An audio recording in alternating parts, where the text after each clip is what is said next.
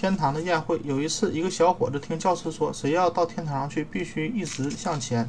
他就一直向前走，到走最后走到了一个城里的大教堂，看到教堂富丽堂皇，以为到了天堂，就住在那里不肯出去。在教堂里，他看见有人在一个抱着耶稣的圣母木刻像前跪下祷告。他说：“亲爱的上帝，你为什么这样受？一定是被人们饿的。”从这时起，他把每天得到的一份食物分给一半儿，啊，分一半儿给神像。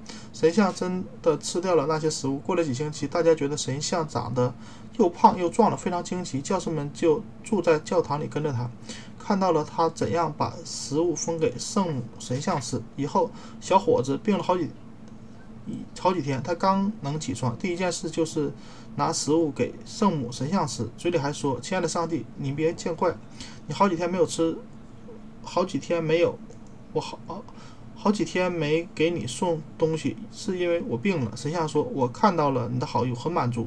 下星期我带你到天堂去赴会赴宴会。”他高兴地把这个消息告诉了教士，教士让他去问神像，一块儿带教室去行不行？神仙不同意别人一起去。到了下个星期天吃晚饭时，小伙子死了，去赴永久的宴会去了。